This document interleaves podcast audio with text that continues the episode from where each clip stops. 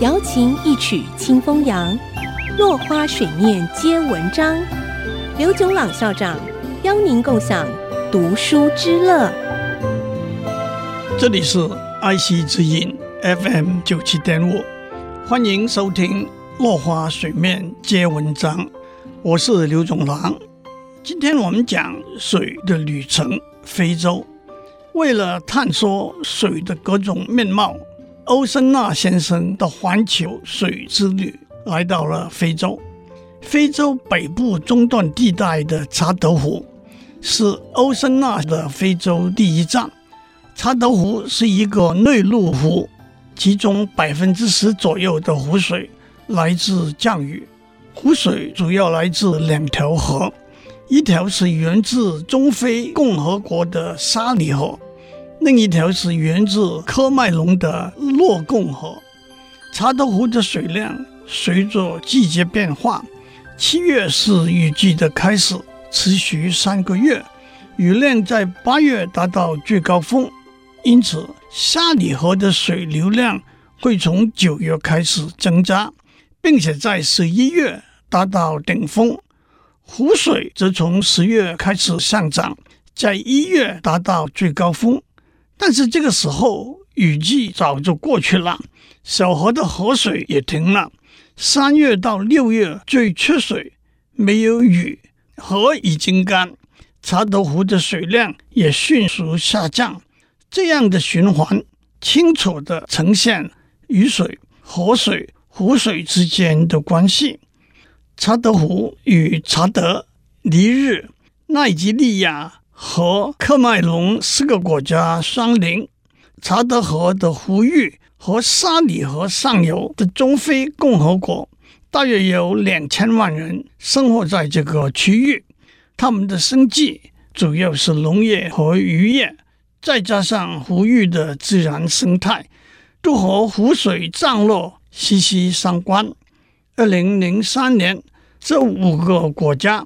联合拟定了一个挽救查德湖的计划，兴建水坝和开挖运河，调节查德湖的水量，兼具发电与交通运输的功能。查德湖有一种牛叫做库里牛，能够适应查德湖的天气和水草，却无法在别的地方繁殖。为了适应炎热的天气，库里牛。可以在水中好几个钟头，它们很会游泳，借此取得岛上的青草。库里牛外形的特色是两个特大的角，形状就像一颗梨。牛角有一层薄薄的外壳，里头是海绵状的多孔纤维组织，据说可以帮助它们游泳。但是随着查德湖自然环境的变迁，库里牛。正面临绝种的危机，捕鱼也是查德湖沿岸的经济活动。据十九世纪英国著名的西非探险家迪神邓哈姆的描述，查德湖里头多的是鱼。妇女们涉水到湖中之后，排成一列，朝向岸边走，伸手就能够捉到水里的鱼，否则鱼也会被赶到岸上。随手就可以捡起来。时至今日，湖面积的减少，水污染造成生态的变化，不但渔获量减少，鱼的品种也减少了，影响更波及生物的多元性和生态环境的平衡。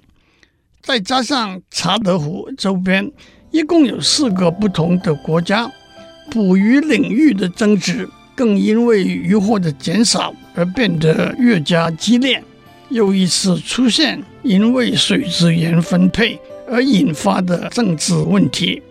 今天先讲到这里，下次我们讲奈米比沙漠。落花水面皆文章，联发科技真诚献上好礼，给每一颗跃动的智慧心灵。